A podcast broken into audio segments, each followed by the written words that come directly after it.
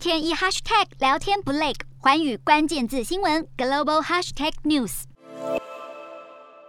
俄罗斯军队目前在乌东顿巴斯地区力求拿下当地的完整控制权，没想到打击士气的传闻一再出现。俄罗斯参谋总长吉拉西莫夫在近日传出在战区中遭攻击受伤，如果消息属实，对俄军和莫斯科当局恐怕是重大打击。乌克兰部队在四月三十号炮击了伊久姆的一座指挥中心，当时吉拉西莫夫就在那里视察。美国国防部一位匿名官员也证实，吉拉西莫夫的确在上周造访顿巴斯战区前线，但是国防部无法证实他是否真的在攻击里受伤。而且也有消息指出，吉拉西莫夫在炮击发生之前就已经离开当地。另一方面，白宫发言人沙奇在二号再度澄清，美国总统拜登没有造访乌克兰的计划。政府目前的优先目标是重新开启美国驻乌克兰大使馆，让外交官先重返基辅。不过，总统拜登的妻子第一夫人吉尔将会在五号前往罗马尼亚与斯洛伐克，与逃到当地的乌克兰难民们见面。